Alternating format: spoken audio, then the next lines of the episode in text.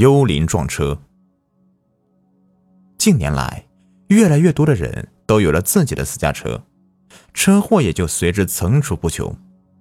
但是，这些频发的交通事故究竟是意外，还是有人故意为之？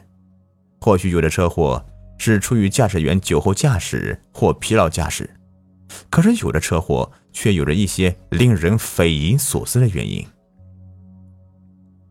发生在两千零八年七月八日的一场车祸，就带着灵异的元素。这件事发生在某市一位医院的院长和他的助手身上。当天晚上十一点半左右，某市济民医院的院长梅南和他的女助手何丽娜做完手术下班之后，准备到市里去吃夜宵，再到娱乐厅放松放松。由于医院到市区约有五公里路，于是梅院长亲自驾着自己的宝马车。只是，当汽车行驶到半路的时候，车祸就发生了。当交警赶到时，已经是车毁人亡了。为了找出事故的原因，勘查人员仔细检查了汽车的残骸，后来终于在汽车内的摄像机里找到一段五分三十四秒的 DV 视频。上面记录了这起车祸的全过程。根据视频来看，他拍摄的是车内的场景，应该是乘车人自己拍摄的。开车的是梅南，那么拍摄的就只能是何丽娜了。勘查人员打开视频，在播放的荧屏里，人们看到了令自己不敢相信的场景。在 DV 里。当汽车开到一个偏僻的路段时，突然发现，在汽车前方的二十多米处有一个人坐在马路中间。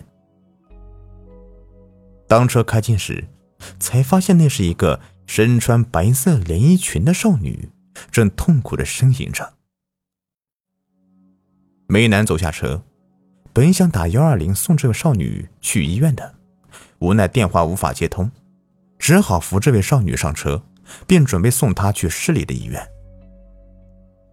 勘查人员从画面中分析，何丽娜为了照顾少女，于是和他一起坐在汽车的后座。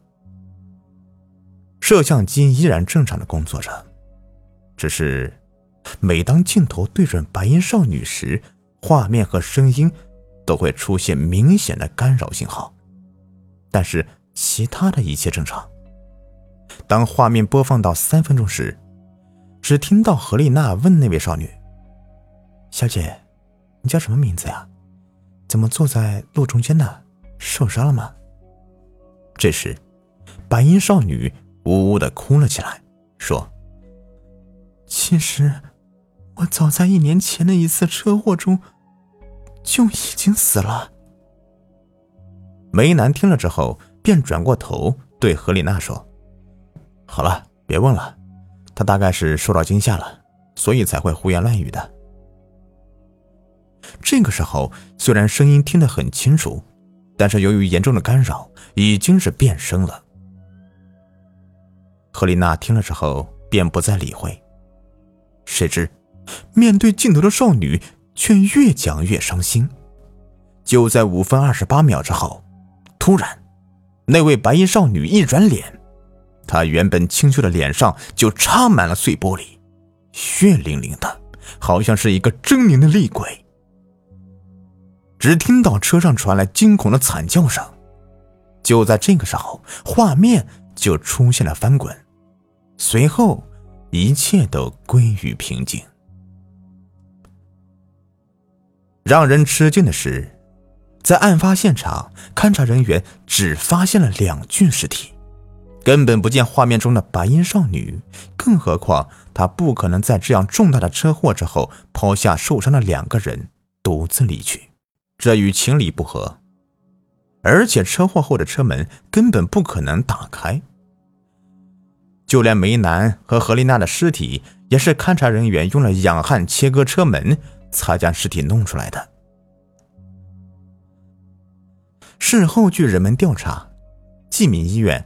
的确是有一位叫做劳春燕的护士，在一年前死于车祸，而后经过多人对 DV 的辨认，确定了那位画中的白衣少女就是死去的劳春燕。这件事发生之后，引起了人们广泛的讨论。许多摄影爱好者也对车祸遗留下的 DV 进行了各种各样的分析。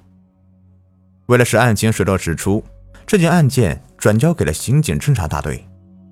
后来，有人根据 DV 提出了几点疑问：其一，出事车是一辆宝马车，由于在短片中拿 DV 摄像机的人坐在后排，所以从镜头中可以看到驾驶员面前的仪表盘。在这起车祸的事件中，那白衣少女变成厉鬼前的五秒钟的画面时，这时汽车转速表显示发动机转速不过是一千转而已，当时车速不会超过三十公里。为何车速这么慢呢？似乎只有一个唯一的解释，那就是，假如车速过快的话，后排拿 DV 的人很难控制画面的稳定。所以他们必须把车速放慢，才有利于造出一个画面清晰稳定的灵异事件的短片来。可是，如此低的车速又怎么会造成这样严重的车祸呢？因为就现场来看，被撞小车车身变形，车内两人全部死亡，能造成这样的损伤，一定是时速高于三十公里。那么这样的话。拍摄的 DV 就不能出现在这辆出事的车内，也就是说，这部 DV 是在另一辆车上。可是，又会是谁假意配合呢？难道只是为了捏造一起幽灵撞车？但如果只是为了糊弄大众，又何必赔上两条人命呢？第二，如果是常人。那不可能在短短几秒钟的时间内就完成由美少女变成厉鬼的化妆。那么，会不会是被后期动了手脚呢？事件发生之后，不少人之所以相信这是一起恶鬼撞车事件，是因为整个视频链接的非常的流畅，不见任何的连接点，尤其是美少女变成恶鬼这段，画面感很真实。很连贯，但视频播放到三分五十九秒时，有人发现这里存在一个明显的连接点。有连接点的话，少女就有足够的时间来化妆，完成少女到恶鬼的转变。只是，在少女化妆时，难道梅南和何丽娜不会有疑问吗？毕竟，完成一个恶鬼的妆容，还是需要一定的技术和时间的。如果他们注意到了，又怎么会发生后来的事呢？而且，在夜间高速行驶的车上，白衣少女如何能在没有他人协助的情况下自行完成化妆呢？我们在之前的画面中看到的只是白衣少女，并未见她携带任何的化妆工具。更何况，车祸后勘查人员只在车内找到两具尸体，那么？那位凭空消失的白衣女子又去了哪里呢？如果她是鬼，这一切自然好解释。可是如果他不是鬼，那他如何从车祸后严重变形的车中离开呢？是有人协助吗？如果是这样的话，那么这就是一起故意谋杀案。只是，这起撞车策划者究竟又有着什么样的目的呢？是什么样的深仇大恨让他狠下杀手？